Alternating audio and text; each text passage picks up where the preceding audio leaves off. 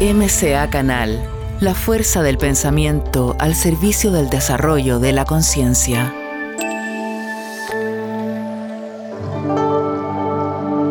Un abrazo muy muy grande a todas las amigas y amigos de tantos países que, están conectados con nosotros. Les, les, agradecemos mucho mucho su presencia, como siempre han estado en tantos encuentros que ya hemos desarrollado. Les habla Edgardo Fogel les doy la bienvenida en nombre de Seminarios Espirituales, una comunidad que cada día crece más, que está representada aquí por Sebastián y Benjamín, y MCA Canal, representado por quien, quien les habla. La verdad es que para mí es una, una gran alegría, una gran felicidad iniciar una nueva entrega portadora de conciencia en estos tiempos impresionantes que estamos viviendo. Eh, cada día intensos, con muchísima transformación y pasando mucha luz y mucha oscuridad a la vez, con las polaridades muy, muy eh, extensas por ambos lados y con un tremendo, tremendo invitado, un gran referente en el campo de la conciencia. Así que para conocerlos un poco más, le voy a dar la palabra a mis compañeros Seo y Benja para que presenten a Robert y de ahí iniciamos inmediatamente el diálogo con él. Muchas gracias amigos y un abrazo grande. Muy bueno, muchas gracias Eddie. Estamos aquí entonces eh, en esta conversación especial, eh, saliendo del sonambulismo. Eh, esta es una colaboración, como decía Eddie, de seminarios espirituales con MSA Canal. Y ahora le doy el pase a Don Benja para que comencemos esta pequeña introducción. Eso. Entonces, como siempre decimos, vamos a lo que nos convoca. Hoy día estamos reunidos para conversar con Robert, uno, como decía Eddie, uno de los referentes más importantes en el desarrollo de la conciencia en un seminario titulado Saliendo del sonambulismo. Interesante título. Cuando Robert tenía tan solo media hora de haber nacido, su madre, que había sido formada como astróloga, eh, pieza clave en su formación, le leyó su carta astral y vaticinó que su destino estaría íntimamente ligado a la astrología. No fue, sin embargo, como nos explica Robert en su biografía, hasta poco antes de los 18 años que descubrió que el universo tiene su propio lenguaje y que podemos aprender a descifrar sus mensajes. Y si bien Robert había adquirido esta certeza sobre el universo, su mensaje y la astrología, él seguiría con su camino más tradicional y se licenciaría en ciencias políticas. Durante el transcurso de sus estudios, Robert seguiría siendo un estudiante innato de la astrología y leería decenas de libros para continuar con su formación en esa área. Pero una vez terminada su carrera universitaria, él se dedicaría a solidificar sus estudios en el ámbito más sutil y en el ámbito también del ser humano, enfocándose principalmente en la psicología y la filosofía. Y es en el año 2013 que formaría parte de Cosmograma, donde hasta el día de hoy se desempeña como astrólogo, leyendo cartas astrales y compartiendo el resultado de las miles de horas de investigación que ha dedicado a lo largo de su vida. Hoy en día Robert se ha convertido en uno de los principales voceros y activistas conscientes, mostrándonos en qué manera estamos siendo manipulados, pero por otra parte también mostrándonos cómo ya estamos entrando hacia una nueva humanidad con mucha más conciencia. Es por eso que este programa está titulado Saliendo del sonambulismo, y es que hablaremos principalmente sobre esta vieja humanidad que ya está de salida y las características de la nueva humanidad que se avecina con más conciencia y que de a poco está floreciendo junto con hablar sobre las maneras en las que nos podemos ir desprogramando para salir de la manipulación y del sueño colectivo, así recuperar nuestro verdadero poder esencial y espiritual. Bienvenido de parte de toda la comunidad MCA de seminarios, eh, todas las personas que están en YouTube y en Zoom, Robert, muchas, muchas gracias por estar aquí. gracias a vosotros por tan eh, profusa introducción y tan exhaustiva y tan documentada, así que yo encantado de estar aquí, por supuesto. Bueno, hola Robert, muchas gracias por estar nuevamente con nosotros. La verdad es que una gran alegría poder verte y, poder conversar un rato. Eh, partamos, eh, el nombre que hicimos, digamos, saliendo del sonambulismo, porque claramente el sonambulismo es como una imagen muy clara de lo que somos los seres humanos, ¿no? Que caminamos, caminamos al igual que un sonámbulo, pensando que estamos despiertos y estamos dormidos. Quizás partamos con eso para ti. ¿Qué, qué significa que vivimos como sonámbulos y, en qué forma tú visualizas que estamos programados?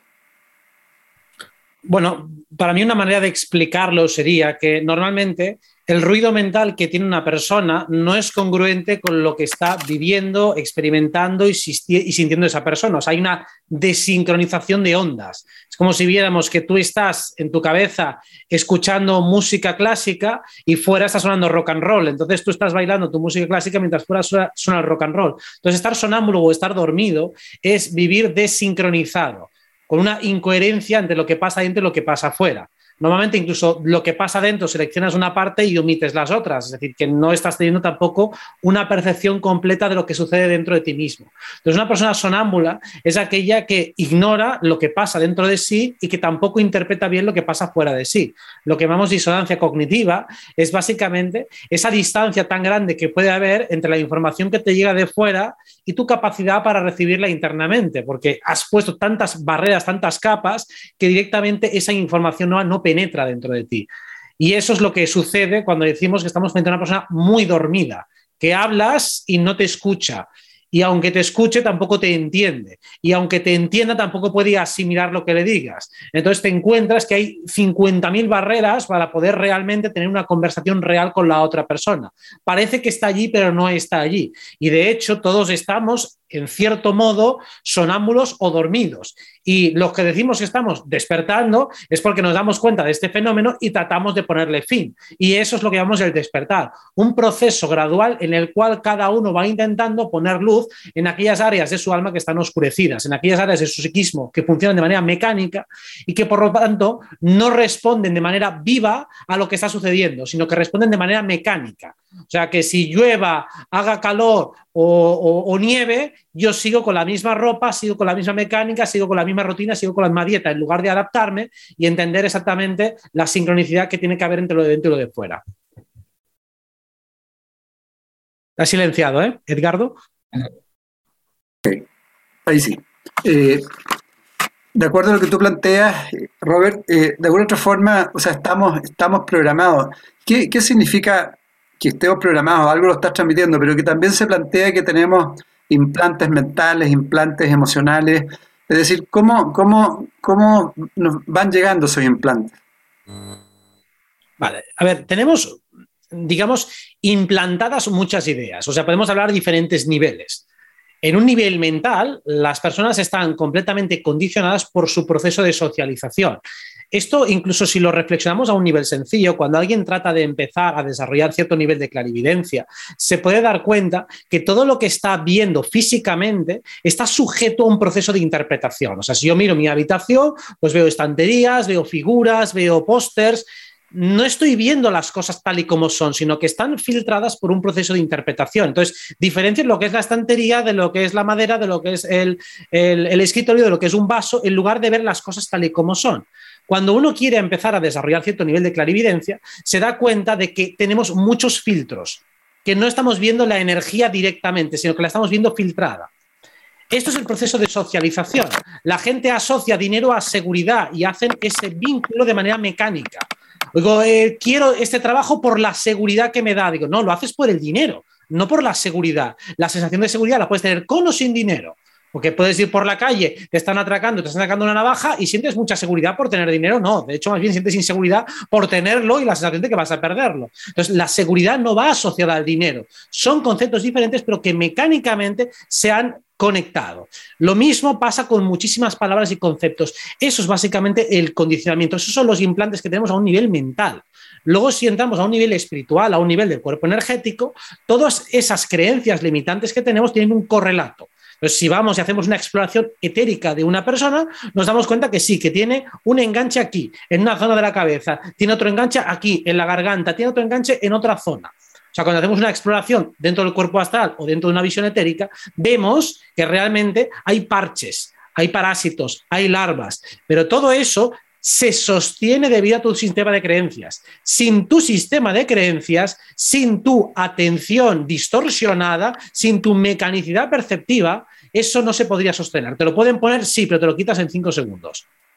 Así que el problema no está en lo que las entidades nos a un nivel etérico, sino en cómo podemos trabajar directamente con ellos a un nivel mental. Y eso es lo que realmente podemos hacer. Claro que también tenemos estrategias y técnicas para liberarnos de implantes a nivel etérico, pero eso te da una ventana de oportunidad de unas cuantas horas antes de que se te vuelva a instalar de nuevo, porque si tú no has trabajado los pensamientos y creencias que se asocian a ese implante, volverán otra vez a introducirse. Y de hecho, eso es lo que se llama naturalmente las recaídas. Una persona aparentemente cree que ha superado una fobia, una adicción o un hábito destructivo, que normalmente la gente siempre dice, no, eso me pasaba antes, pero ya no. espérate, no cantes victoria tan rápido, que seguramente en cuanto vuelvas a tener una situación que te ponga contra el límite, seguramente volverá a aflorar el mismo sistema defensivo si no lo has desactivado desde su raíz. El que no comprende la raíz de un comportamiento compulsivo, de una creencia limitante, no la puede deshacer jamás por más que a un nivel etérico deshagamos el implante. Hace falta una desprogramación psicológica y todo el proceso de socialización y de educación o adoctrinamiento está diseñado precisamente para tapar, capar o castrar todas nuestras verdaderas capacidades. Y eso se da cuenta como la propia persona acaba convirtiéndose en su propio carcelero. Y dices, ¿haces esto porque quieres? Sí, claro, no, no, yo no lo hago porque quiero. Y te das cuenta que la persona se empieza a contradecir a sí misma porque ni siquiera ha reflexionado por qué hace lo que hace o por qué no hace lo que no hace. Cuando una persona la acorralas preguntándole el porqué de sus acciones, te das cuenta de que no sabe, no tiene ni idea de cuál es el germen original de sus acciones. No lo ha reflexionado nunca. Y si tiras un poco de lío, te das cuenta que hay condicionantes de su pasado, de su infancia, de donde sea. Cierto, cierto. Y, no tiene que ver también, Robert, un poco como lo plantean también grandes sabios, filósofos, el, bajo nivel de vigilia y, principalmente el problema de atención. Y yo he escuchado ya de varios maestros que dicen que lo primero que uno debería hacer en el desarrollo de conciencia es trabajar la atención. ¿Qué, ¿Qué opinas tú al respecto? Absolutamente de acuerdo. O sea, esa es la base de todo es el adiestramiento atencional. Si podemos ubicar lo que llamamos libre albedrío en algún lugar, tiene que ser la atención. O sea, nuestra atención es soberana. La atención puede estar condicionada por estímulos, puede estar condicionada por eh, sistemas de atracción. Es decir, si mi cuerpo físico está dolorido, mi atención tiende a ir hacia él porque se ha producido un desequilibrio físico. Si tengo un desequilibrio a nivel mental, por ejemplo, porque tengo una actividad que me está presionando, tengo un problema intelectual que resolver, mi atención se va para allá. Entonces, mi libre albedrío está condicionado. Pero aún así, tengo la capacidad de vencer esa atracción morbosa que me genera el desequilibrio en lo físico o el desequilibrio en lo mental. Tengo la capacidad de elevarme y ponerme o situarme en un lugar lugar superior. Por ejemplo, un lugar de conciencia testigo, que es lo que te dicen los sabios y los místicos. Cuando tú empiezas a analizar el proceso intelectual, cuando te das cuenta de, lo, de cómo piensas, de por qué piensas lo que piensas, es decir, cuando pongo mi atención en lo que sucede en mi mente, todo aquello que no es intrínsecamente genuino se va, desaparece. Porque además empiezo a adquirir cierto discernimiento. Cuando uno escucha con absoluta atención lo que está oyendo desde fuera, empieza a captar el tono vibratorio que tiene el sonido, empieza a captar el tono vibratorio que tiene la imagen, empieza a captar el tono vibratorio que tiene un discurso. Por eso decimos que algo nos resuena o nos rechina, porque estamos con la atención puesta de un modo tan intenso, tan pleno, que podemos llegar a captar la facultad vibratoria que hay o la calidad vibratoria que tiene cualquier sonido, cualquier expresión, cualquier imagen. Entonces, todo es una cuestión de la atención. El sonambulismo del que hablamos es tener la atención distraída, estar en un estado de mecanicidad perpetua en la cual no estoy atento a los estímulos que estoy recibiendo, no soy consciente de los estímulos o de los impulsos volitivos que nacen en mí. A veces estoy persiguiendo algo y ni siquiera sé que lo estoy persiguiendo, pero mis hechos me delatan. Y estás enfadado, no, no estoy enfadado y estoy gritando y tal, ni siquiera atiendo a lo que estoy manifestando, a lo que estoy emitiendo. Y ese es de alguna manera el gran la gran victoria del sistema de control que ha conseguido que, las, la mayoría de las personas se desatiendan a sí mismas y que pongan toda su atención en auténticas gilipolleces. Cuando tú tienes puesta la atención en chorradas enormes, entonces ya estás completamente manipulado, porque toda tu energía, toda la que tienes, está al servicio de algo que no eres tú y que además te quita poder. ¿Y cuáles serían los primeros pasos para trabajar esa atención? Claro, normalmente se te recomienda, y yo estoy de acuerdo con ello, empezar con ejercicios sencillos. Atiende cosas básicas como tu respiración. Atiende cosas básicas como las cosas que estás haciendo. Si estás comiendo, come y saborea la comida. Estás respirando, respira profunda y hondamente. Si estás pensando, a veces se utiliza como sinónimo de pensar el meditar. Estoy meditando sobre una cuestión. Y simplemente cuando utilizamos la expresión meditar como sinónimo de pensar, es porque estoy pensando profundamente sobre esta cuestión. Y cuando uno dice, no estoy pensando en nada, claro que tiene una actividad mental, pero es una actividad mental mecánica, o sea, no estoy poniendo atención.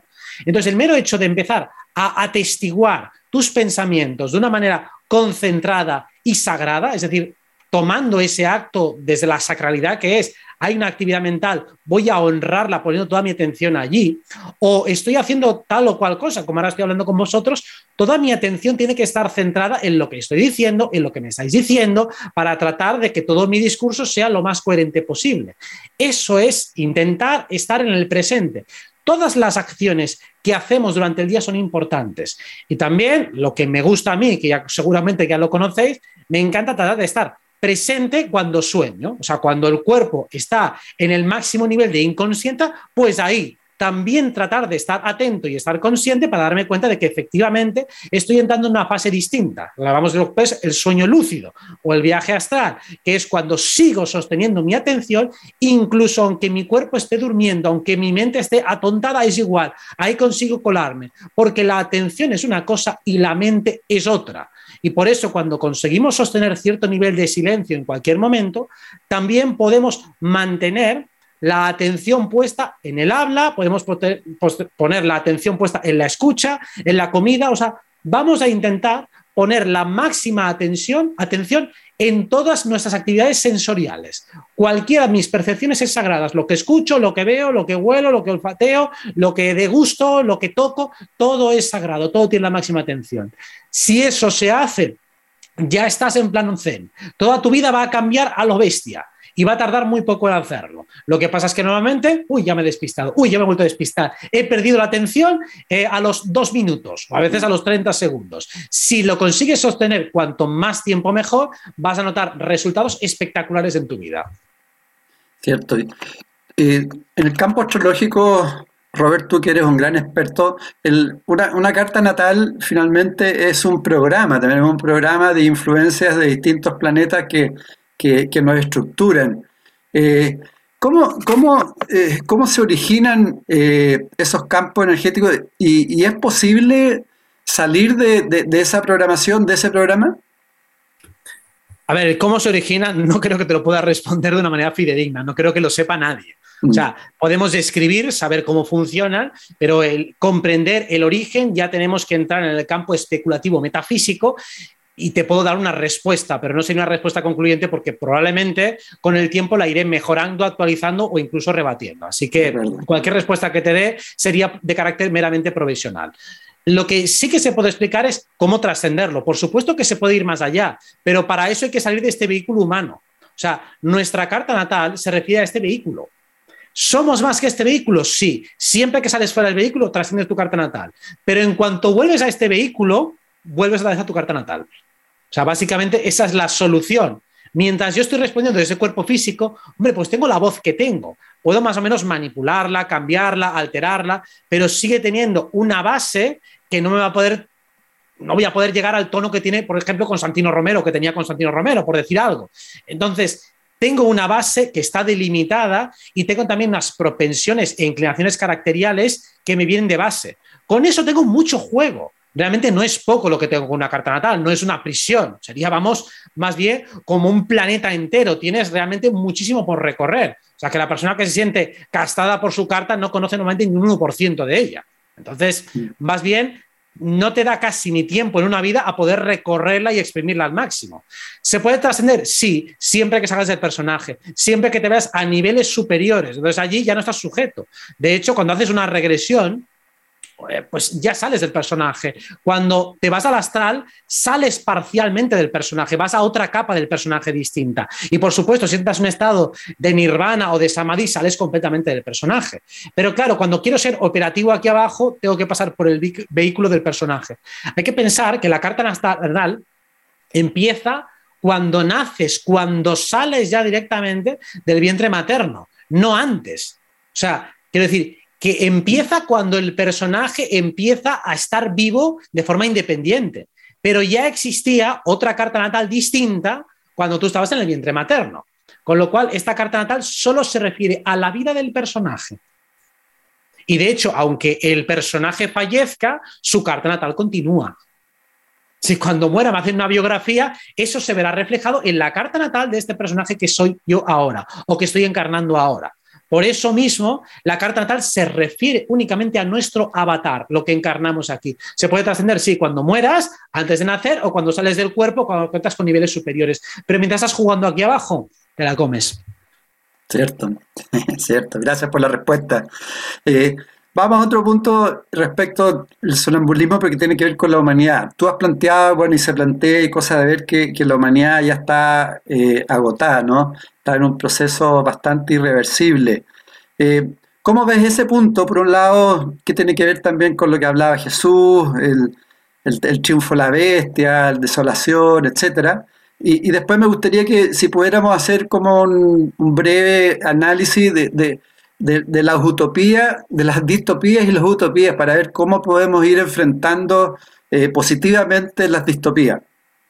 Perfecto, muy bien. A ver, la, primera cuestión es eh, qué está pasando con la humanidad y qué le pasa al ciclo oscuro, porque el ciclo oscuro se está agotando. Y se está agotando en gran parte porque muchos de sus objetivos ya se han conseguido. O sea, que decir, tener un control global, pues ha conseguido no a total, pero una buena parte. Y tampoco se puede rascar mucho más porque no tienen la capacidad energética, ni siquiera filosófica, de conseguir un triunfo absoluto, que además sería ridículo y absurdo. Siempre tiene que haber, por definición, una resistencia. Y por resistencia entendemos a alguien que se posiciona contrario a ese dominio, a esa esclavitud, a ese control global. Y de hecho, insisto, cuanto más aprieten, pues más la luz que tienes dentro de ti, con más fuerza sale. Así que es absurdo, es un, es un planteo que directamente eh, es absurdo el pensar que la bestia puede triunfar. Se llama el triunfo de la bestia, yo creo que es más bien una metáfora, en el sentido de que cuando llega a su clímax, a su máximo nivel de culminación, solo le queda que bajar. Y eso es un poco lo que estamos experimentando ahora. Creo que se llega a ese clímax en 2020, el punto en el cual la bestia se hace mucho más expresiva, mucho más visible y por supuesto que sigue dando coletazos, por supuesto que todavía da sus aleteos y no hace falta ni que, ni que mencionar con qué temas se está manifestando todo eso, ¿no? Pero todo lo que sean esos certificados de movilidad ya viene a ser un poco como la marca de la bestia. Es lo más, quizá más evidente.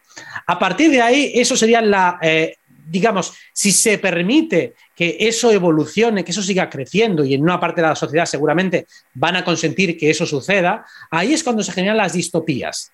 Y las utopías son exactamente la misma energía astrológica, pero en una octava de luz. En una octava de luz, la misma energía se puede expresar de forma luminosa o de forma oscura.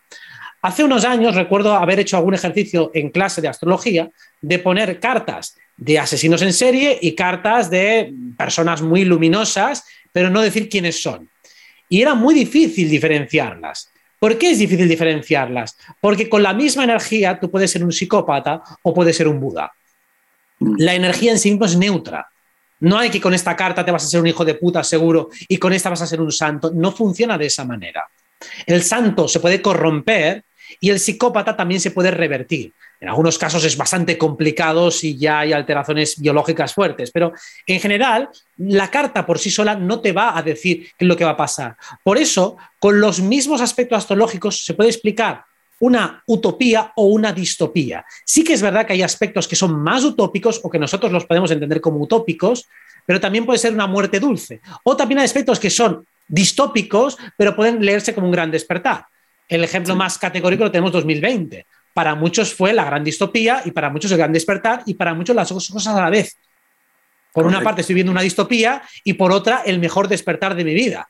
Entonces, si las dos cosas pueden confluir a la vez, significa que ambas cosas son compatibles realmente. Y de hecho, tú puedes estar viviendo el mejor día de tu vida y al revés, alguien que lo ha perdido todo. Imaginemos, por ejemplo, una operación con criptomonedas donde uno acaba de ganar un millón de euros y otro acaba de perderlos la situación es la misma para ambos, solo que uno está en un lado y otro está en el otro. Entonces, para uno es el mejor día de su vida y para otro es el peor día de su vida. Entonces, las dos coexisten y los aspectos son los mismos, solo que el mismo aspecto, el mismo fenómeno, nos afecta de manera diferente a los dos. Un equipo marca un gol y el otro lo recibe. Uno está triste y el otro está contento. Fenómeno es el mismo, pero según en qué lado estés de la dualidad, lo vas a experimentar de una manera o de otra.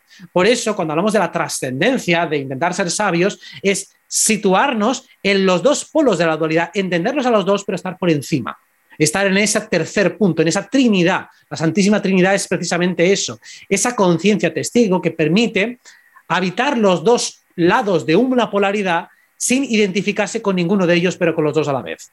Correcto, correcto. La neutralidad.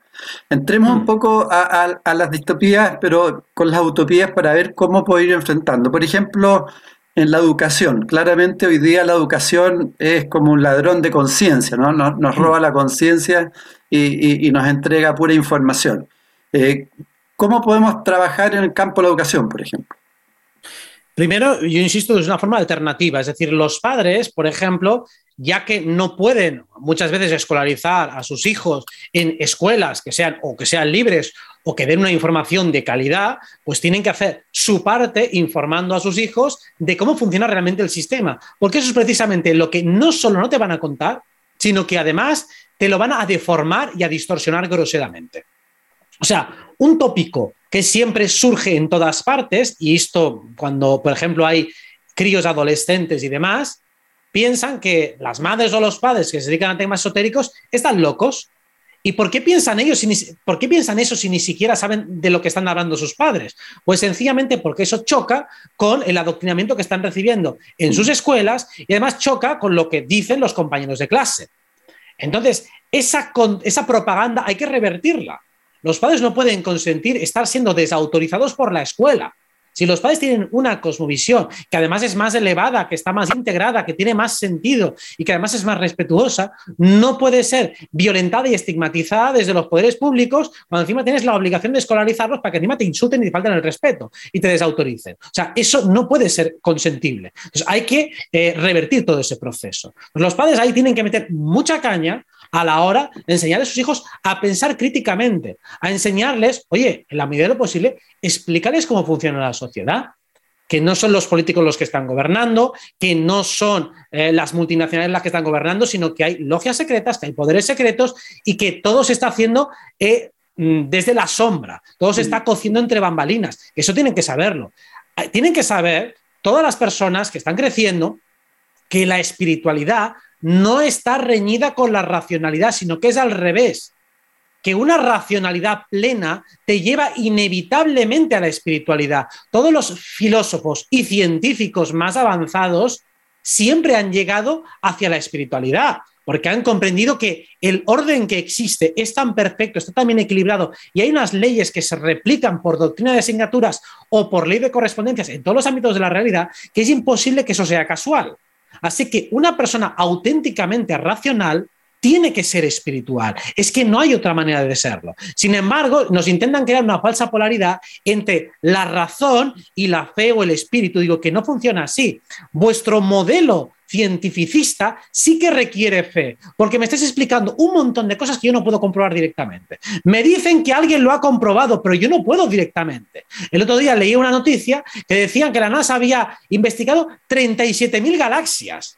Digo, bueno, pues lo tienes que querer que se han analizado 37.000 galaxias, pero solo de imaginar el, tiempo que tardaría en hacer eso, ya me cuesta bastante creerlo. Todo es un criterio de autoridad, pero es que en todo lo que te están explicando, de lo que tú puedas replicar, hay un porcentaje minúsculo. Y ya no hablemos lo que puedes replicar siendo un chaval de 10 años, de 12 años, que te están metiendo un montón de información que te la tienes que tragar con calzador y que tú no tienes manera de replicarla. Entonces, la manera en que yo plantearía siempre la educación es empezar por todo aquello que uno puede comprobar directamente, por todo aquello que seguro que puede comprobar, que sabe que puede funcionar.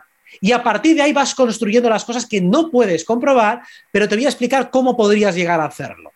Pues para mí una educación integral e inteligente es empezar desde lo que tienes más cerca a lo que tienes más lejos, nunca al revés.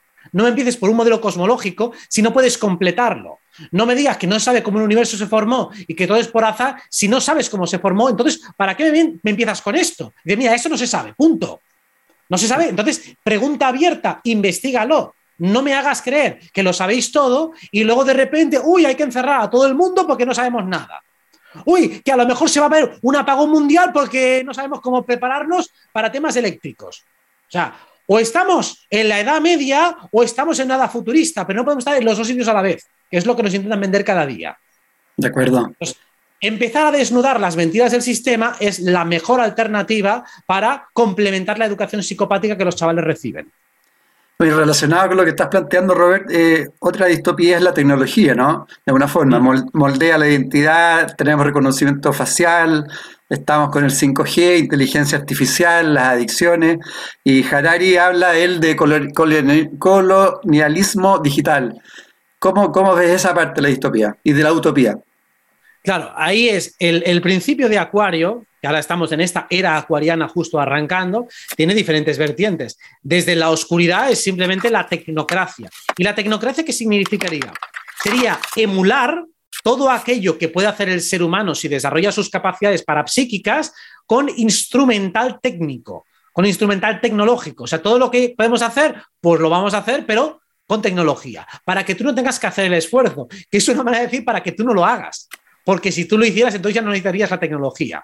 Entonces, la tecnocracia es una manera de intentar instaurar un régimen en el que el sistema lo provee absolutamente todo hasta que dependas completamente de él y en un momento dado te lo retiro para poder chantajearte que es lo que nos hacen ahora con los certificados, ¿no? Yo te doy los servicios, te doy esto y ahora te lo quito.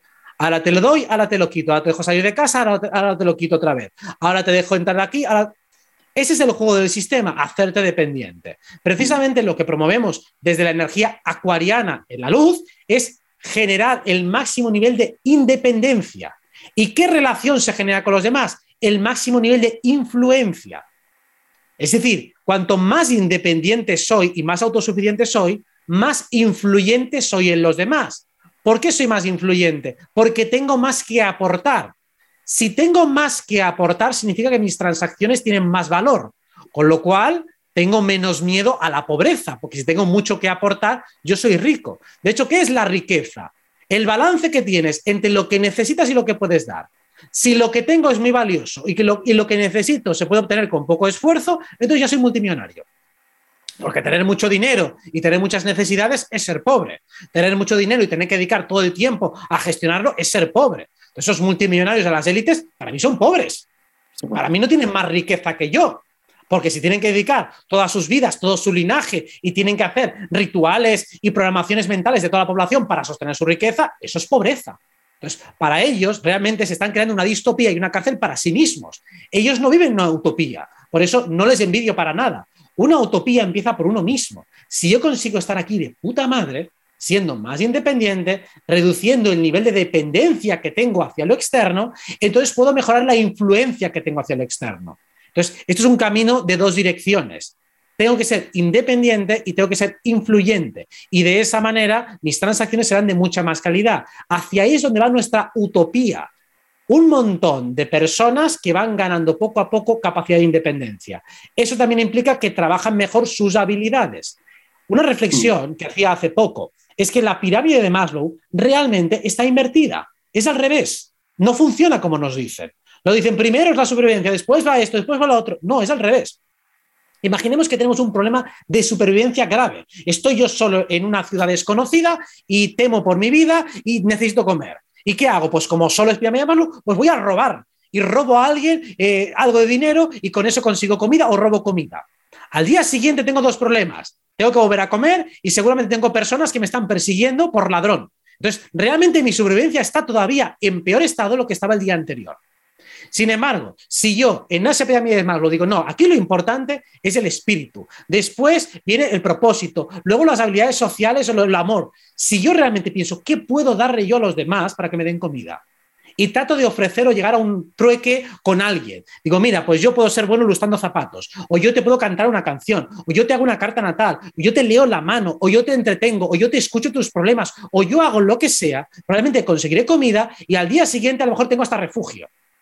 Entonces, si le doy completamente la vuelta a las cosas y empiezo desde lo sutil y luego acabo en lo denso, realmente da la vuelta a la, pirámide de Maslow. Entonces, la materia llega como conclusión inevitable. El dinero te llegará cuando lo necesites. ¿Necesito dinero? Tengo dinero. ¿Qué no necesito? Pues no llega. Me importa tres pepinos. No me voy a pelear por eso. Pero nos lo han enseñado todo al revés y lo han enseñado todo al revés precisamente para crear esa distopía. Yo creo que necesito la electricidad y no la necesito. Por supuesto que si la tengo, la uso, pero si no la uso, ya haré otras cosas. Y si no, me quedaré meditando o me quedaré haciendo lo que sea. Leeré con una vela y si no tengo que leer, pues me hago un viaje astral. O sea, no hay nada que pueda hacer el sistema para controlarnos y que eso sea una traba inevitable precisamente cuanto más trabas me pongas, más energía me vas a obligar a movilizar. Así que bienvenido sea el problema que me quieras plantear.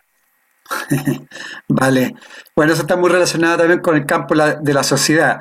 Eh, hablemos entonces un poco del campo de la salud, porque la salud, bueno, por un lado hay ya medicina integrativa, alimentación, pero también están los ciberdébiles, el pánico depresivo, el, tema de la maternidad natural no, el negocio de la salud. ¿Cómo, cómo ves tú las utopías en, en el campo de la salud? ¿La utopía o la distopía o las dos? Las dos, las dos, sí. Las dos. la distopía es básicamente es tratar de vulgarizar eh, y convertir todos los fenómenos en artificiales, ¿no? El otro día comentamos una noticia en la cual se podía crear una especie de vientre cibernético para poder eh, reemplazar lo que es el, feto materno por una máquina. O sea, ya se pueden hacer ese tipo de aberraciones. O sea, vamos a intentar, pues eso, emular y reproducir todos los procesos naturales, ya se ha hecho con la comida, con los cultivos, se puede hacer con las hormonas, los, partos programados. Bueno, eso en cierto modo, para casos extremos, es funcional y está muy bien. El problema de, lo, de lo que subyace ahí detrás es que lo que se busca es atrofiarnos todavía más. O sea, eso es como si yo dejo de hacer ejercicio y voy todo el rato en coche. Pues bueno, el coche te puede servir en un momento dado para recorrer una larga distancia, pero si lo utilizas para ir a la panadería de enfrente, entonces estás atrofiando tu musculatura. Entonces, lo que se busca con el sistema es crear un ejército de zombies. Cuanto más zombies seas, más dependes del sistema, lo que comentábamos antes. Dentro de la salud, dentro de la utopía, lo que buscamos es lo mismo, más autosuficiencia. Oye, todo lo que pueda resolver sin plantas, sin complementos, sin vitaminas, mejor. Si tengo que recurrir a algo que sea natural y solo voy a recurrir a lo artificial cuando ya estoy muy, muy, muy, muy jodido. Entonces, todo lo que implique mayor nivel de autosuficiencia, esa es la clave. Todo lo que pueda arreglar simplemente con la mente o lo que pueda arreglar con la energía, mejor que lo que pueda arreglar desde el cuerpo. O sea, si tengo que actuar sobre el cuerpo, es porque ya voy tarde. O sea, siempre la lógica es la misma primero desde lo sutil. Si desde lo sutil no puedo, bueno, una, etapa más densa, es como alguien te atraca, tienes una situación violenta. Hombre, si lo puedes resolver hablando, mejor que no sacando tú una navaja o intentando pegar o intentando correr. Si puedes decir, oye, mira, por favor, ¿qué tal? Si eres capaz de vencerle dialécticamente, asustarle y que se vaya, pues mucho mejor. Entonces, esa siempre es la lógica. Vamos a intentar ir al mayor nivel de autosuficiencia. Y esto en salud es algo que suele aterrar a la mayoría de las personas me duele la cabeza, uy, uy, uy, a ver qué me pasa. Voy corriendo a preguntarle a alguien, en lugar de a lo mejor descansar. A ver, párate, a ver qué pasa. En lugar de asustarte, en lugar de correr a buscar un remedio o tomarte cualquier cosa, primero a ver qué sucede. A ver si parándote, relajándote y respirando se resuelve el problema. Salvo si es algo ya muy agudo. Pero normalmente cuando es una tontería, pues simplemente parando y descansando, ¿qué es lo que un médico normal te va a decir? Descanse la mañana, no es nada, que no sé qué, se ha subido un poco la tensión, ya está a punto. Es un proceso fisiológico normal. Entonces, creo que la medicina moderna, realmente, la verdadera medicina utópica moderna, va hacia un poco lo que era la medicina china tradicional, que era mantener sano al paciente trabajar en lo sutil los hábitos de cuidado preventivo para no tener ni siquiera que recurrir a los remedios, salvo en procesos de fractura, de infartos o de problemáticas graves. Pero al final es mantener el sistema en equilibrio. De hecho, la salud como concepto es muy sencilla. Es yo tengo que mantener un organismo en cierto equilibrio.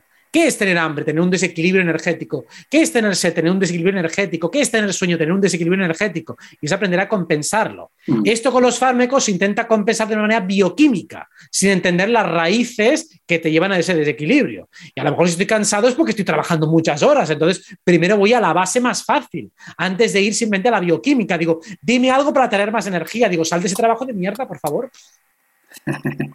Empieza por lo básico. En lugar de actuar sobre la materia física, empieza por lo sutil. De acuerdo. Bueno, otro campo que, cada día, por lo menos en Chile, yo lo veo en España, en otros lados, es la política, ¿no? Eh, las leyes del futuro, el cortoplacismo, el populismo, la ética, la corrupción, control de datos, el concepto de democracia, eh, los líderes psicópatas, etcétera. ¿Cómo, ¿Cómo ves esa área, digamos, de la política? Yo creo que líderes psicópatas es una redundancia. A ver, para mí la política está muerta. La política ya murió hace muchos años y ya el certificado de función fue 2020. O sea, a partir de ahí ya no hay nadie, me refiero que con cierta cordura, que pueda seguir confiando en la política. Podría a lo mejor alguien confiar en algún político. Ya hemos visto a los políticos africanos que dieron la cara lo que les pasó.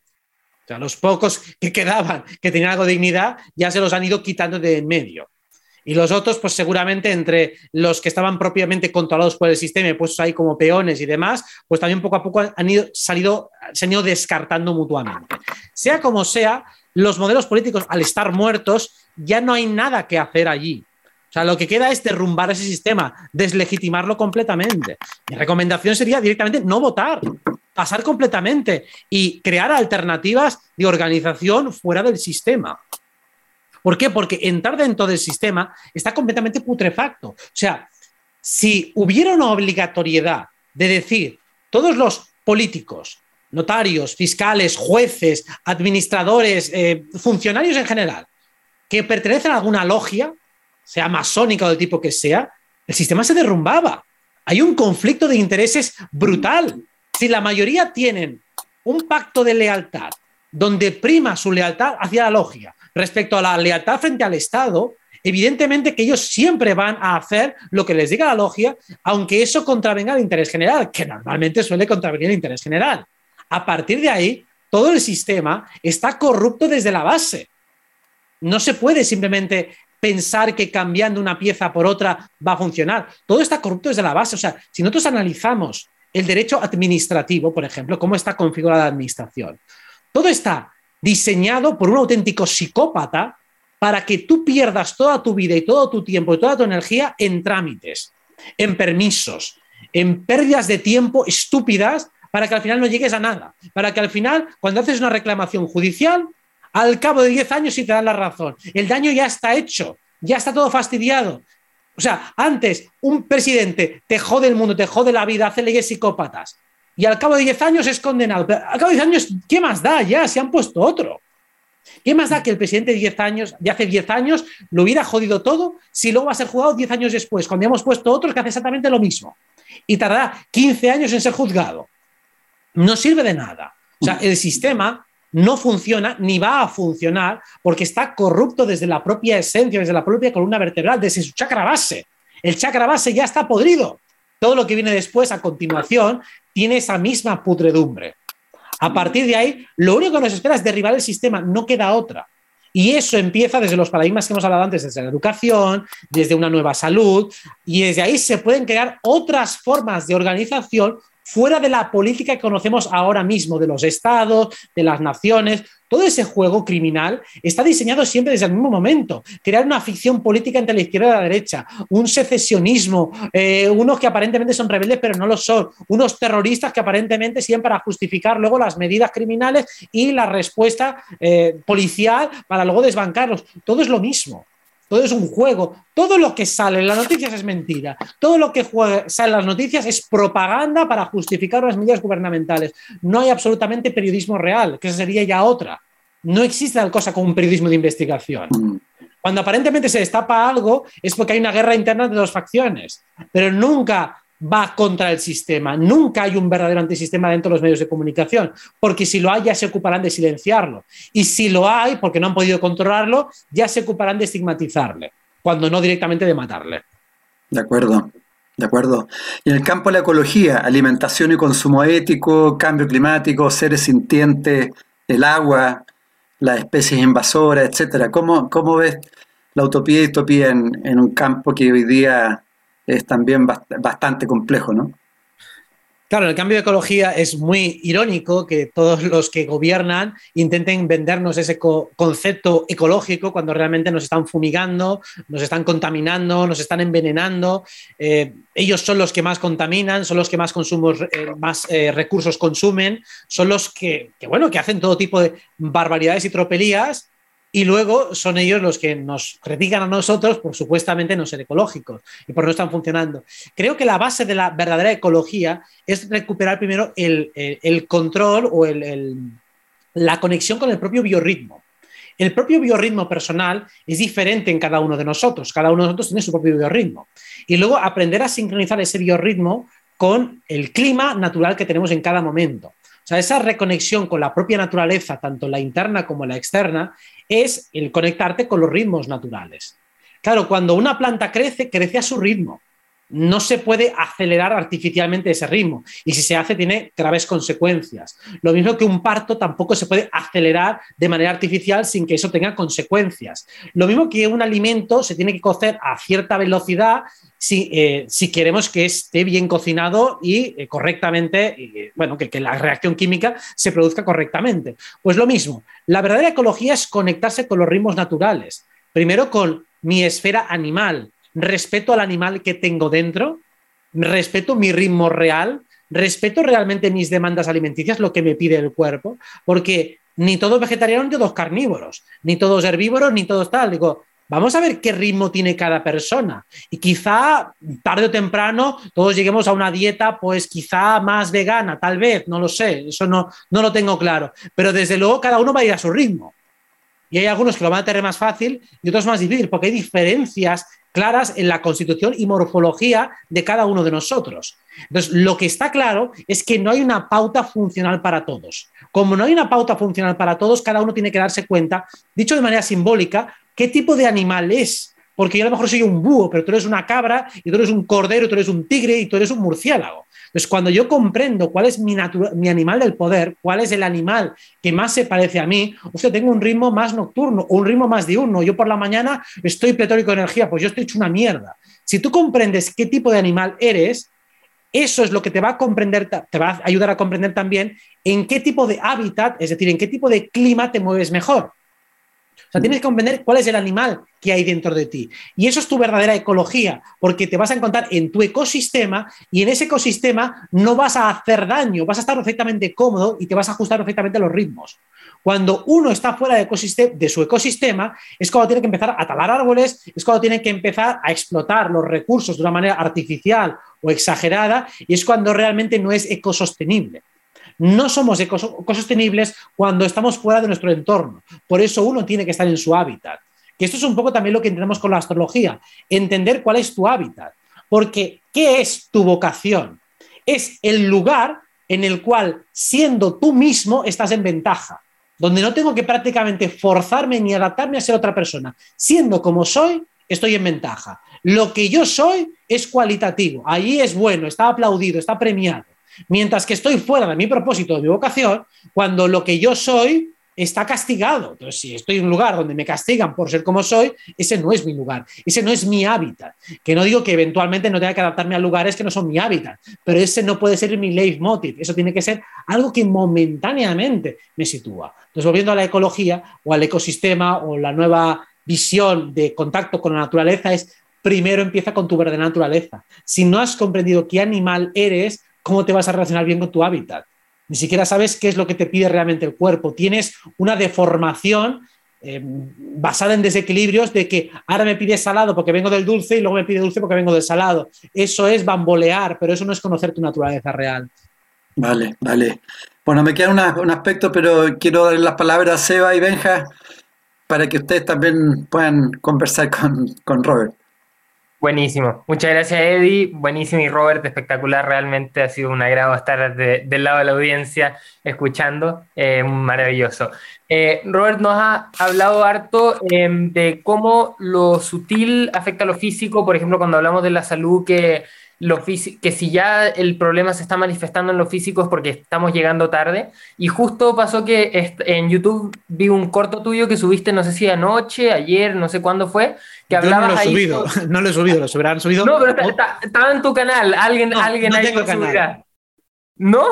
No tengo canales, hay canales que llevan mi nombre, no son los míos, es decir, que son personas. El canal que lleva tu nombre, que tiene miles de suscriptores. No es mi canal, no. Qué buena. Bueno, en el canal que es Robert Martínez, que Qué loco, qué buena. Eh, ahí subieron un corto donde hablabas ahí sobre em, los cuatro cuerpos. Entonces, tal vez si nos pudieras profundizar un poco sobre los cuatro cuerpos para entender mejor cómo lo sutil afecta a lo físico. ¿Me refieres al físico, el etérico, el astral y el mental? Correcto. Vale, pues Aquí hay que comprender bien cuál es la jerarquía, es decir, cómo funciona cada uno de ellos. Entonces, cada uno de los cuerpos se refiere a un área más sutil. Para comprenderlo de una manera que de no recurrir demasiado a la metafísica, podemos definirlo en el cuerpo eh, vital, la parte que habla del ánimo, del amor, de la pasión, aquello que nos moviliza, las emociones de tipo más activas, las que van de dentro hacia afuera, el deseo de conquista, el deseo de lucha, la pasión, todo eso es el cuerpo etérico. El cuerpo astral sería el cuerpo emocional reactivo, lo que me hace reaccionar cuando yo me, pasa cualquier cosa, cómo reacciono emocionalmente. Me siento triste, alegre, halagado, decepcionado, eso es mi cuerpo emocional, a diferencia del cuerpo vital, que es más activo, mientras que el cuerpo emocional es más reactivo. Y luego tengo el cuerpo mental, que es eh, eh, mi actividad intelectual. Esos tres cuerpos tienen un efecto directo sobre la salud, absolutamente directo. Y de hecho, normalmente solo actuamos sobre el cuerpo físico, que es el resultante de los otros tres.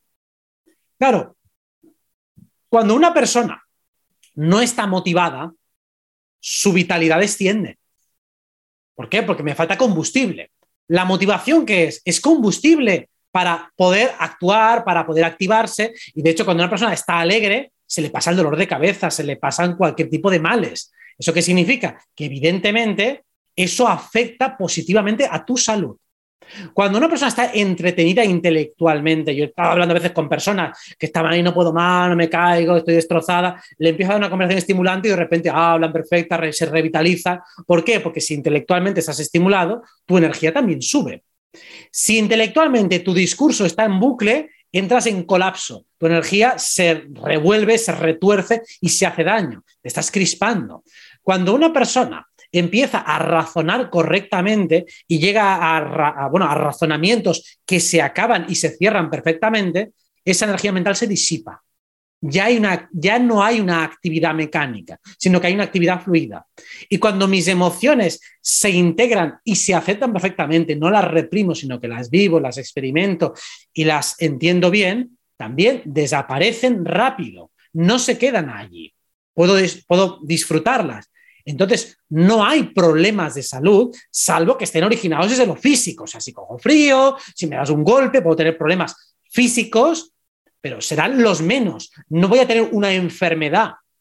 Cuando se hablan de enfermedades y más de enfermedades incurables, se está mintiendo descaradamente. No hay tal cosa como enfermedades incurables.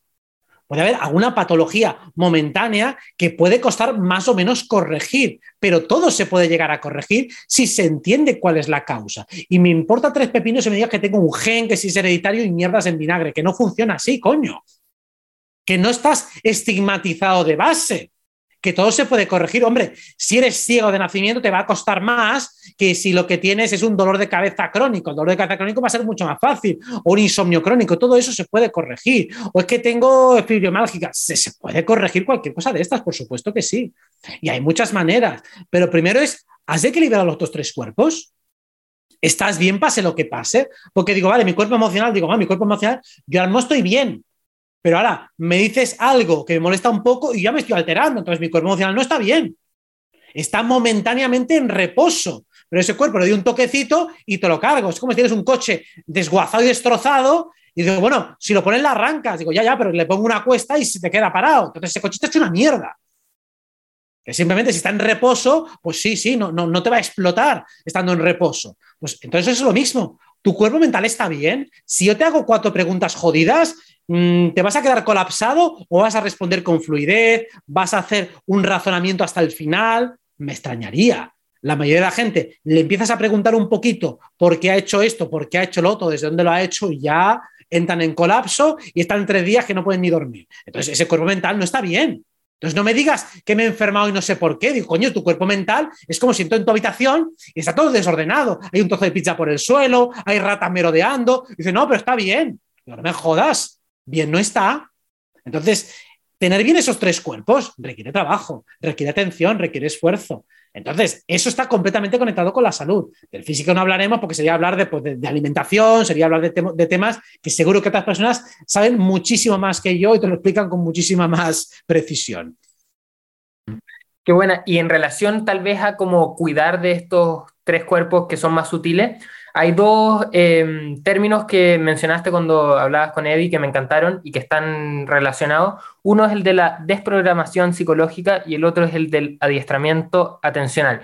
La verdad que son similares porque a través de un adiestramiento similar, eh, atencional uno se puede desprogramar o a través de desprogramarse uno puede tener mayor atención. Pero si nos pudiera hablar un poco de estos dos términos y cómo los podemos ir desarrollando la desprogramación psicológica, eh, por supuesto, va ligada a la atención. ¿no? Hace un rato tenía una consulta con una chica que dijo una frase que digo, fíjate la frase que acabas de decir. Decía, no quería ser famosa, digo, porque yo no quiero que me reconozcan. Digo, vale, pues escucha atentamente lo que acabas de decir. No quiero que me reconozcan. Eso tiene unas connotaciones mucho más profundas. Porque más allá de que alguien te vea por la calle y sepa quién eres, también estoy diciendo que no quiero que reconozcan mi valor entonces, cuando yo quiero ponerle precio a un artículo, a un servicio, no te voy a reconocer a ti como profesional ni como autoridad. No quiero que los demás me reconozcan. Entonces, internamente, inconscientemente me voy a sabotear. Desprogramarse, estar atento a esas sutilezas. Constantemente, cuando escuchas a una persona lo que dice, te das cuenta de que está diciendo mucho más de lo que cree que está diciendo. Es decir, como eh, no quiero que no sé cuántos, o cuando alguien empieza, no te quiero ofender, digo, bueno, pues ya lo vas a hacer, ya estás eh, programando que me vas a ofender. O sea, todas esas cosas tenemos completamente instaladas y programadas, como hemos dicho, esa relación entre la seguridad y el dinero que hablábamos antes. Podríamos encontrar muchísimas más. Alguien piensa, por ejemplo, la libertad en la pareja. Y la mayoría de la gente ya piensa en una relación poliamorosa, automática y mecánicamente. Porque una pareja libre es una pareja poliamorosa. Digo, ¿y quién ha dicho nada de pareja poliamorosa? Significa que respetemos nuestros espacios de libertad. Que no tenga por qué estar fiscalizando como si fuera el gobierno con quién sales y con quién has hablado y qué has dicho. O sea, hablamos de libertad en las relaciones de pareja pero ya hay una codificación que te iba a programar una cosa a la otra. Otra que me dijeron el otro día que también era muy buena. Dice, oye, que yo no quiero el éxito. A mí no me interesa el éxito. Digo, ¿te das cuenta que el éxito no es sinónimo de fama? Tener éxito en una acción es que yo quiero hacer algo y lo consigo. O sea, como ejemplo, quiero beberme este vaso de agua, consigo coger el agua, bebérmelo y por lo tanto refrescarme. O sea, tengo éxito en una acción. Cuando digo que no quiero tener éxito, estoy diciendo que quiero fracasar que quiero que no me salgan bien las cosas elementales. Eso está codificado a nivel inconsciente. ¿Pero por qué? Porque estamos utilizando malas palabras constantemente. No estamos pensando realmente todas las connotaciones adicionales que le agregamos a cada palabra. Entonces, desprogramarse es estar atento a todo lo que se dice. Yo siempre pienso, digo, si puedo explicar algo con menos palabras, mejor. Porque cada palabra sobrante generalmente es una justificación. ¿Y esa justificación a quién se la estoy haciendo? Pues a un interlocutor imaginario. Porque ahora voy a hacer esta reflexión adicional porque alguien me criticó el otro día y entonces estoy respondiendo a ese interlocutor. Y ahora estoy respondiendo a mi madre y a mi padre y a aquel profesor. Y cuando alguien está dando circunloquios, está respondiendo a todos esos interlocutores. Cuando eso lo identificamos, digo, ¿y esto para qué me lo cuentas? Cuando la gente me pide perdón porque me ha explicado una experiencia metafísica y esotérica, digo, pero hijo mío, me estás pidiendo perdón a mí. Si estoy deseando que me lo cuentes, ¿qué te crees? ¿Que te voy a tocar por loco? Digo, uy, es que esto va a sonar muy raro. Digo, estás hablando con tu padre o con tu madre o con quien cojones sea. No estás hablando conmigo. Te estás llevando una conversación paralela a este momento presente. La programación es eso. Tú hablas con una persona y está programada en cada frase. Digo, hostia puta, y lo notas por el tono. Estás atento al tono, digo, tono, programación, programación, programación, programación, programación. Le acorralas un poco, poco, poco, poco, cuño, ha dicho una frase real. Digo, wow, ahí, ahí has hablado realmente. Y lo captas por el tono, por la vibración que tiene. Estás atento a cada cosa que ha cambiado. Esto es como el lenguaje corporal. Cada persona tiene una mecánica corporal, unos tics, unos tips o unos hábitos físico-corporales. Cuando ves algo que se sale de la norma, digo, ahí ha pasado algo. De repente empezó a rascarse aquí, en esta zona. Digo, ¿qué ha pasado? Porque si te estás rascando ahí cada tres minutos, pues no pasa nada. Pero si de repente empiezas a rascarte ahí, ahí ha pasado algo. Y más si eso ha venido precedido de una pregunta que le has hecho. Digo, uy, ahí hay que profundizar. Ahí, como terapeuta, tienes que leer perfectamente qué está ocurriendo. Y eso es más fácil leerlo los demás que en uno mismo, porque uno mismo bastante pendiente está de lo que está diciendo, como para encima estar prestando atención a tu gestualización, a lo que está pensando el otro, etcétera, etcétera. Entonces, atiende a cada momento las cosas importantes. A partir de ahí, vas a ver sentido a todo. Gracias, Robert. Eh, yo tengo un par de preguntas por aquí. Em, en honor al título de la charla, eh, Saliendo del sonambulismo, ¿tú nos podrías contar un poco cómo fue en tu camino? Eh, ¿Cómo fue tu salida del sonambulismo? Si es que te sentiste sonámbulo en algún momento, ¿cuáles fueron esas herramientas? En algunos ha sido los libros, en otros ha sido otro tipo de experiencias. ¿Cómo fue tu proceso y cuáles fueron esos programas que fuiste dándote cuenta que tenías? Bueno, como, como ya hemos dicho, como hay tantas capas, es un proceso que lleva, que lleva toda la vida. Entonces, puedo explicar alguna capa que no haya explicado habitualmente. Eh, cuando tenía 16 años, 17, recuerdo que una de las cosas que más, eh, más noté y más me hicieron darme cuenta de cómo funcionaba la Matrix era que, primero, las opciones que había para salir, para, para salir a socializar con los amigos, había un momento en el que en lugar de ir a tomar algo y hablar, pues la gente o iba a discotecas o iba a conciertos digo, vale, si vamos a un concierto no podemos hablar porque hay demasiado ruido. Si vamos a una discoteca tampoco se puede hablar porque hay mucho ruido. Entonces al final estoy con mis amigos y no hablamos. Estamos en un lugar con un ruido infernal, tanto si es un concierto como si es una discoteca. Y esto está mecanizado, naturalizado y digo, ¿por qué? Y digo, intentaba encontrar personas que hablaran, digo, vamos a tener planes alternativos, pero prácticamente no había. O sea, estaba normalizado en aquel momento que ibas a un lugar ruidoso o a otro lugar ruidoso. Y digo, estamos acorralados. Entonces, yo poco a poco iba denunciando todo eso. Digo, es que yo no puedo tener al final un conocimiento de la gente con la que me llevo bien, porque es que ni siquiera se dan espacios para hablar. Porque, vale, en el instituto pues tienen las clases, tampoco te da tiempo para hablar. El patio es media horita. Y al final, después llegas a casa, te ponen deberes, digo, ¿cuándo socializamos de verdad? Fin de semana. Y si lo único que tenemos son discotecas o conciertos, digo, no socializamos nunca. Entonces, realmente no conozco a las personas que tengo a mi alrededor me llevo bien con ellas, pero no hay espacio. Y si tenemos una actividad extra deportiva o lo que sea y tal, pues lo mismo, tampoco tienes para hablar. Estamos jugando a fútbol, pues estamos jugando, no estamos hablando. Al final tenías que quedar, o sea, me daba cuenta que a medida que crecíamos, lo de reunirse y hablar lo hacía cada vez menos gente. Lo hacía más de pequeño que de mayor. Entonces ahí empiezo yo a despertar y a darme cuenta, digo, aquí hay algo que está pasando y parece que soy el único que me doy cuenta. Y lo intento hablar con las personas, pero la mayoría no me siguen. Dice, bueno, es lo que hay, es lo que pasa. Digo, oye, pero que esto depende de nosotros, que podemos quedar un día para hablar de cosas y veía que a veces quedamos para hablar, pero la gente no hablaba, cambiaba de tema y no conseguían sostener el hilo de la conversación ni cinco segundos. Digo, puño, pero ¿no podemos tener una conversación normal? Someter un tema a análisis, el que sea, aunque sea que dure dos minutos. Hemos visto un programa de televisión, aunque sea, vamos a, comentarlo tres minutos seguidos. Nada, a los 30 segundos se cambiaba de tema. Digo, ¿aquí qué está pasando?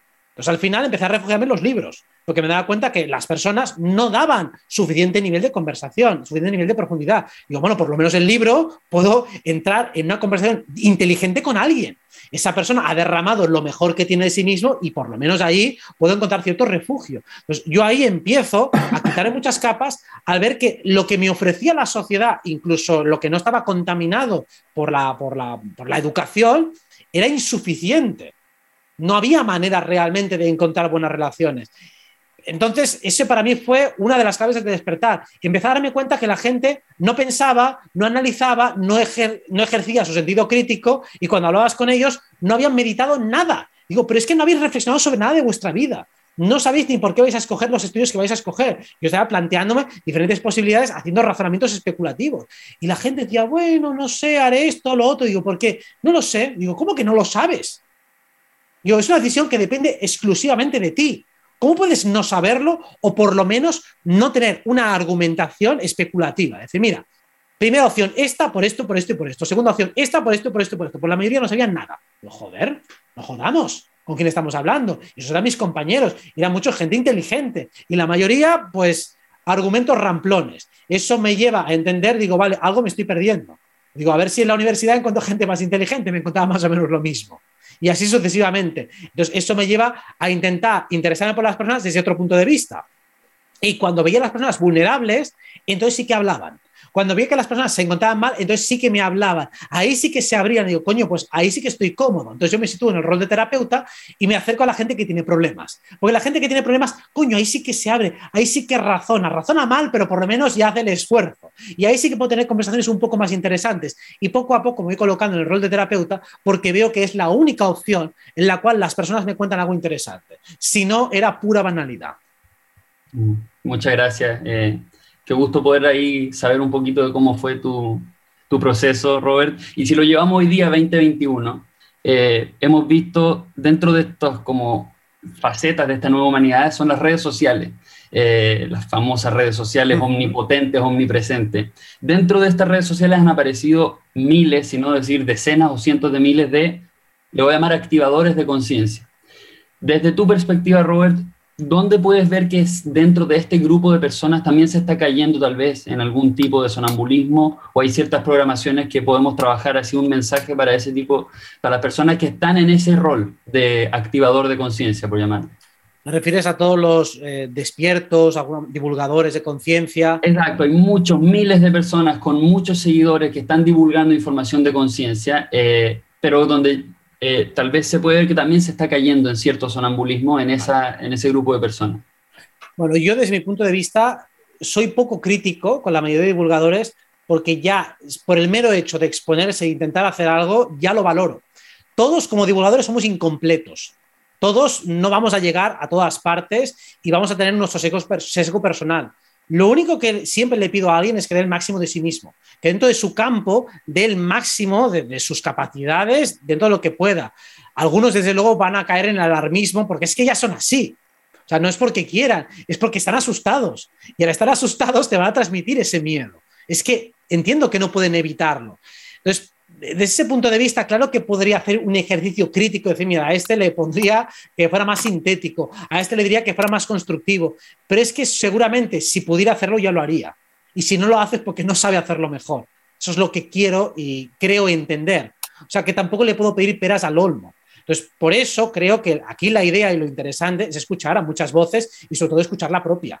O sea, quiero decir que dentro de los que somos activadores de conocimiento, para mí el papel más importante, aparte de intentar inspirar, ayudar y dar conocimientos, también es entretener, porque el trabajo importante de conciencia lo hace uno mismo. Te puedo entretener un rato, te puedo empujar, animarte, es más un papel motivador casi que instructor. Por eso, mm, claro que intento darte el conocimiento lo más riguroso y masticado, pero lo que quiero es que te lo pases bien. Porque si te lo pasas bien, luego vas a asociar el conocimiento a algo divertido y tú vas a querer hacerlo por tu cuenta, te vas a sentir más cómodo y además vas a ver que tener conocimiento, tener buen conocimiento te empodera, te hace estar mejor, te hace sentir mejor, te hace estar mejor. Entonces, dentro de los divulgadores, insisto, podría hacer un análisis crítico, pero es que me costaría ser constructivo porque ya entiendo que a la mayoría, este que le voy a pedir, si es que no, tampoco da para más, es que tampoco puede, o esto tampoco se lo ha investigado tanto, digo, bastante está haciendo ya. Digo, ya me gustaría que hubiera más, para mí hay pocos, por muchos que haya, sigue habiendo pocos. ¿Qué es lo que podía hacer como crítica más genérica para que nadie se sienta aludido? Que la mayoría está generando poco contenido propio, que la mayoría está repitiendo lo que ya ha escuchado de otros. Pues para mí lo más interesante es, vale, aunque hayas dicho muchas veces las mismas cosas, intenta decirlas cada vez de una manera diferente. Intenta hacer ese ejercicio de renovación y de actualización. Veo que muchos lo hacen, pero veo que muchos otros simplemente se suman al carro y repiten lo que han leído en un libro, que han leído todos. Hostias, genera tus propias reflexiones. Ten la valentía de ser tú mismo, porque al final, cuando eres tú mismo, influyes mucho más cuando repites las ideas de otros. Ah. Entonces, en la medida de lo posible, intenta decir tus propias cosas, intenta llevar tus propias reflexiones, porque es la manera en la que realmente vas a inspirar más a los demás. Muchas gracias, Robert, de parte nuestra y le doy el pase nuevo a Eddie para que vayamos con las últimas preguntas del encuentro. Vale. Gracias, Seba y Benja. Robert, yo quisiera ir un poco a los mundos invisibles. Eh, hace poco vi una, una serial que, están dando en Netflix. Eh, si no te hubiese conocido, no sé si yo creo que más, de alguien la, ha visto. Eh, no sé cuál es. creo que no. Es, una española, justamente, donde es una familia, digamos, una pareja y dos hijos y por una situación determinada, en un momento dado, muere la mamá con los hijos y él queda... Y, y, en, la serie conoce a una señora X que lo salva de un suicidio y, y lo lleva a un portal. Ella tenía, estaba, estaba experimentando y quiere ir al personaje para poder experimentar con él. Y lo, lo introduce en el portal y él va teniendo distintas experiencias dentro del portal. Entonces, mi pregunta es, bueno, y él se va viendo, no a sí mismo, va viendo al, mismo físicamente, eh, por ejemplo, eh, un mismo Robert, por ejemplo, pero en, distintas dimensiones, y, de alguna forma le empezaba a pasar lo mismo. Entonces, tú que has profundizado bastante en el tema de los portales y en el tema de, las dimensiones, ¿cómo, ¿cómo, tú visualizas cómo funcionamos en eso, eh, en términos multidimensionales? Eh, hay en este caso, no sé, 10 Edgardo que están funcionando en distintas dimensiones. Eh, ¿cómo, opera? Operan siguiendo primero la misma, una trama sagrada que es paralela. O sea, primero tienen la misma carta natal. Si tienen la misma carta natal, tienen los mismos tránsitos los mismos momentos. Eso significa que, eso es algo que en astrología podemos ver fácilmente, que los momentos de activación siempre están marcados. Lo que pasa es que podemos vivir la misma experiencia en un nivel muy distinto. Por ejemplo, esto se ve muy, muy claramente con las personas que son gemelas o que son mellizas, ¿no? Porque entonces los eventos suceden de una manera sincrónica, ¿no? Mi pareja que tiene una melliza, pues cuando la melliza se queda embarazada, mi pareja justo tiene como parto un proyecto personal muy importante, un proyecto de trabajo. Y además prácticamente le llaman de la misma manera tanto a su hijo como al programa que tienen cada uno de ellas. Acá los dos proyectos prácticamente se llaman igual sin haberlo hablado entre sí. Eso significa que a un nivel simbólico arquetípico se está viviendo lo mismo, las situaciones son paralelas, tienen el mismo sustrato simbólico. Sin embargo, el libre albedrío te permite vivirlo en muchas escalas vibratorias distintas. Lo que hemos hablado al principio a nivel de escala global de Acuario. Acuario puede ser la tecnocracia, la interdependencia del sistema o también puede ser la independencia del sistema, o sea, la vincularidad consciente o una vincularidad inconsciente, pero siempre hay una vincularidad desde lo tecnológico o desde lo telepático. Cada uno puede vincular de una manera diferente. Siempre es algo nuevo, algo avanzado, pero puede ser orgánico o puede ser técnico.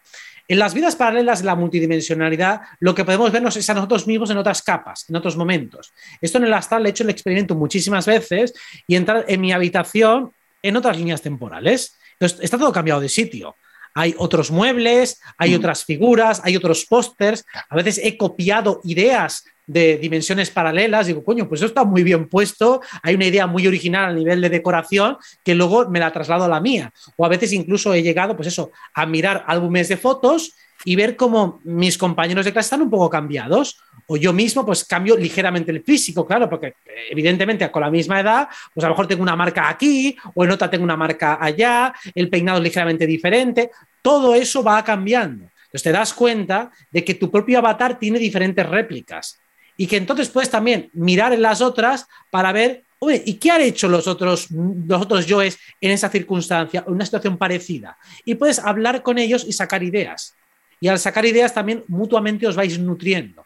Es bastante interesante, lo que pasa es que es un procedimiento bastante difícil acceder a poder intercambiar ideas con otra versión de ti mismo porque generalmente los encuentros son muy rápidos, son muy fugaces y más bien haces un intercambio energético rápido en el cual luego para retener la información de manera consciente es difícil.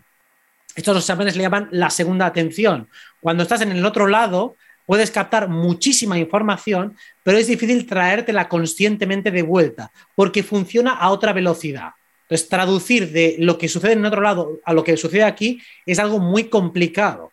Y de ahí que tengamos que hacer mucho, mucho, mucho esfuerzo para poder decodificar en tiempo real lo que está pasando al otro lado. Por eso, aunque he tenido algunas experiencias fugaces con los otros yoes, han sido eso, bastante breves y con una información, pues eso, bastante limitada. Ahora, hay situaciones que aparentemente son inevitables, ¿no? Como puede ser eh, un accidente o, la muerte misma física, etcétera. ¿Cómo, ¿Cómo, lo ves? Son evitables. O sea, lo que, lo que es inevitable es el suceso que tiene una carga energética X, que puede ser una carga muy alta. Cuando esa carga energética es muy, muy, muy, muy inconsciente, suele detonarse desde fuera hacia adentro, es decir, por ejemplo, en forma de accidente. Mm. Cuando la carga energética está muy interiorizada, eso se expresa de dentro hacia afuera. Quiero hacer un cambio. No es lo mismo que yo tenga claro que quiero hacer un cambio, con lo cual la energía está dentro y se expresa hacia afuera, que yo me resista a hacer el cambio y eso se exprese de fuera hacia adentro. Tengo un accidente que luego me ayuda a reevaluar mi vida y eso me motiva a hacer un cambio. Entonces, lo que es inevitable es la movilización energética en un momento determinado.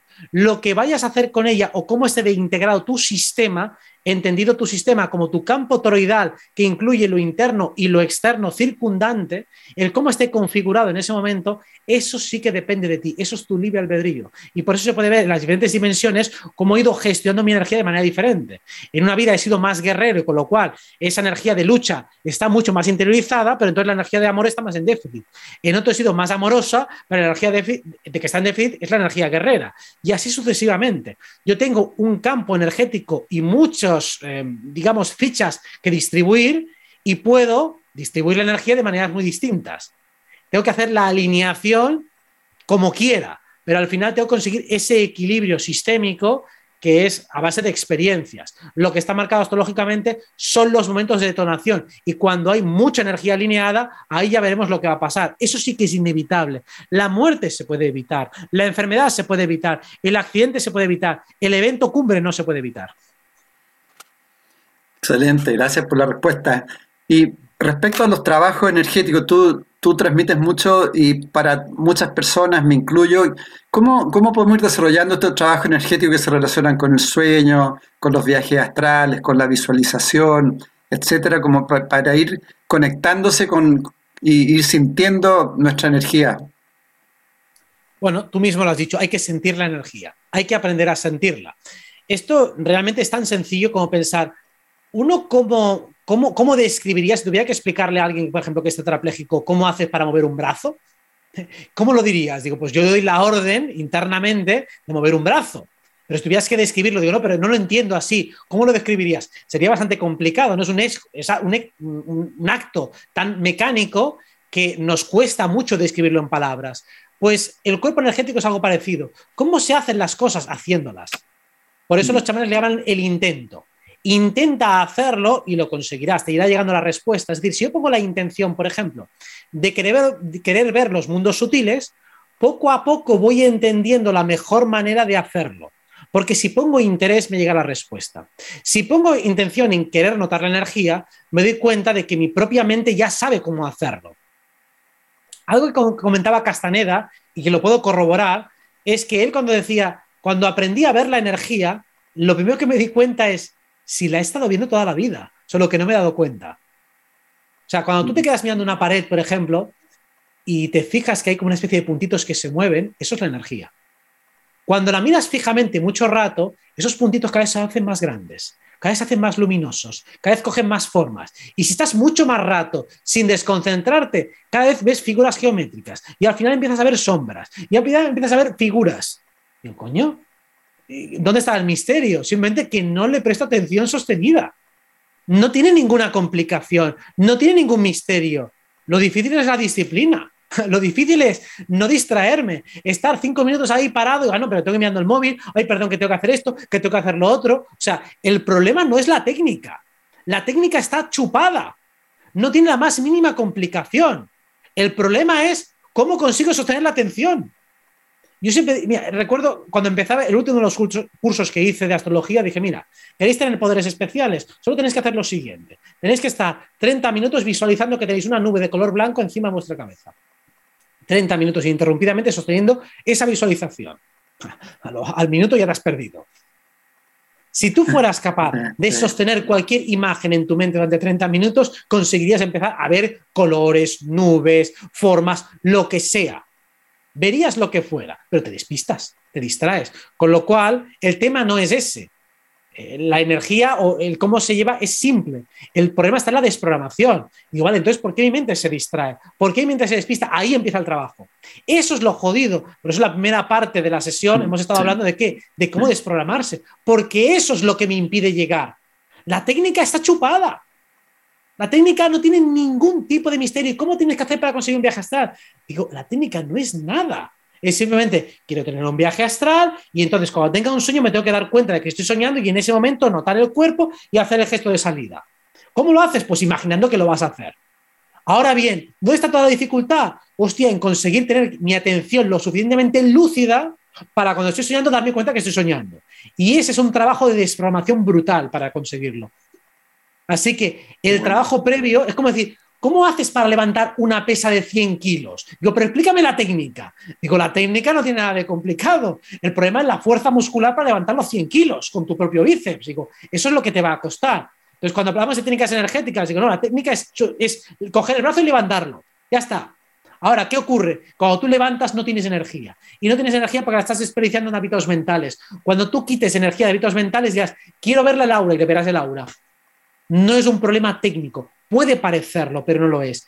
Por supuesto, cuando tú haces un ejercicio técnico de visualización, estás moviendo energía, estás poniendo intención. Y por eso las técnicas, cuando tienen una carga intencional, sirven.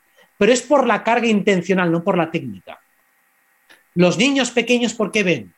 ¿Por qué ven cosas? Porque están menos programados al tener menos conceptos, menos filtros mentales, ven la energía directamente. Porque ellos no ven una casa, un niño, ellos ven cosas. Y como ven cosas y no las nombran, ven la energía fluida. Nosotros la vemos compartimentada. Al compartimentarla no veo la pared en blanco. Como en la pared no hay nada, pues no me fijo que es el lugar en el que mejor se ve la energía. El lugar, o cuando miras al cielo, si el cielo es lo mejor, te pones a mirar el cielo y ves puntitos de colores todo el rato. Coño, céntrate en los putos puntitos. Céntrate en los puntitos 30 minutos y acabarás viendo de todo. Mira si es fácil. Buenísimo. Bueno, querido Robert, para ir cerrando, eh, como tu, visión también, tu, consejo respecto al, proceso de transformación. Eh, hoy día se habla mucho que estamos viendo un proceso de transformación, de desarrollo de conciencia, y de alguna forma, por lo menos lo que yo también veo que hay un proceso de cristalización, es decir, nos quedamos como congelados también. Eh, ¿cómo, eh, ¿Qué puedes transmitir respecto a cómo abordar este proceso de transformación y desarrollo de conciencia? Para mí lo más importante es que el orden de los factores siempre altera el producto. ¿Y a esto qué me refiero? Normalmente dentro de la, del aprendizaje que hay desde el punto de vista de conciencia, tenemos como todos los conceptos pero desordenados. Sabemos que hay que fluir, pero no sabemos cuándo hay que fluir. Sabemos que hay que poner límites, pero no sabemos cuándo hay que poner límites. Sabemos que hay que ayudar, pero no sabemos cuándo hay que ayudar. Y eso es lo que más encuentro como, eh, digamos, como crítica para los disidentes, para los divulgadores. Que normalmente hay una confusión de cuál es el momento de pasar a la acción, cuándo no hay que pasar a la acción, cuándo hay que esperar, cuándo hay que visualizar. O sea, tú no te vas a poner a visualizar cuando ya la lava te está persiguiendo, ahí tienes que correr. Pero antes de que venga lava y tal, ahí visualizas, ahí creas. Entonces, es saber cuando algo ya se ha densificado, ahí tienes que empezar a utilizar la fuerza, pero siempre desde la perspectiva de la energía. Para mí, transformarse significa incorporar algo nuevo. Y para incorporar algo nuevo tengo que dejarle espacio, por lo tanto, tengo que derribar y quitarme algo viejo. El problema es detectar qué es lo que me tengo que quitar y qué es lo que tengo que incorporar. Normalmente, una persona que está programada, y todos estamos programados, hace asociaciones equivocadas. Por ejemplo, imagínate que yo llego a la conclusión, por ejemplo, de que he cometido un error, por ejemplo, en una consulta con un consultante, porque ese día iba demasiado confiado. Y pienso que el problema es mi actitud, cuando a lo mejor he cometido un error técnico por falta de conocimiento. Entonces yo estoy atribuyendo el problema a mi actitud desenfadada y alegre y osada cuando realmente es un problema técnico. Entonces, en ese sentido, yo hago una asociación mental según la cual el problema es que no puedes ir demasiado subido, demasiado listillo o demasiado valiente, porque entonces cometes errores. Cuando realmente lo que tengo que hacer es estudiar mejor la lección. Lo que tengo que hacer es estar más atento y tratar de ver y, y analizar mejor lo que está pasando. Entonces, el orden de los factores alterar el producto significa ¿he identificado bien qué es lo que sobra en esta ecuación y qué es lo que falta? ¿Lo he identificado bien? ¿O me he quedado con rápido, uy, uy, la gente está que no me vibra afuera? Digo, hombre, antes de echar tu vida a alguien, piénsatelo bien. Uy, es que me da malas vibraciones, fuera. Digo, a ver, espérate un momento dado. Que a lo mejor, si te está repitiendo una situación muchas veces, tienes que aprender a confrontarlo, a poner límites, a tolerar según qué cosas, etcétera, etcétera. Antes de saltar el resorte y fuera, por ejemplo. Entonces, lo que hay que quitar no está tan claro. Lo que hay que incorporar no está tan claro. Mucha gente dice, es que tengo miedo a hacer un cambio y tengo miedo y quiero valor. Digo, es que a lo mejor no tienes que hacer ese cambio o no tienes que hacerlo tal y como lo estás planteando. O sea, estás planteando, por ejemplo, dejar tu trabajo mañana y no tienes ninguna alternativa. Digo, es que tengo que superar mi miedo a dejar el trabajo. Digo, no, lo que tienes que tener es un plan B, una alternativa para cuando dejes tu trabajo empezar otra cosa. Pues no es una cuestión de valentía.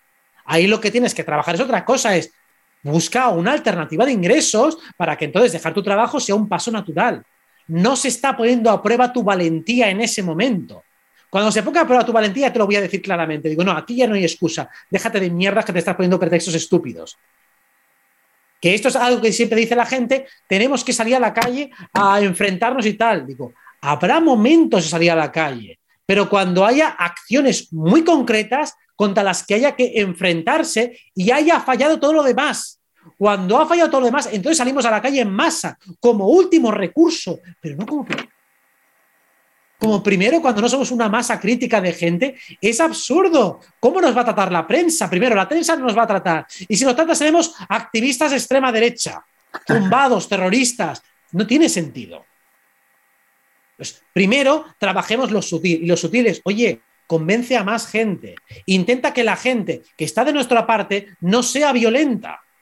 Que tenga la fama de ser gente racional, que tenga fama de, gente, de ser gente dialogante, gente que, piensa mucho, gente que, que, realmente tiene un espíritu crítico, un espíritu de buscar la verdad, porque entonces una manifestación de ese tipo de gente, si la hace bien, no van a poder descalificarla.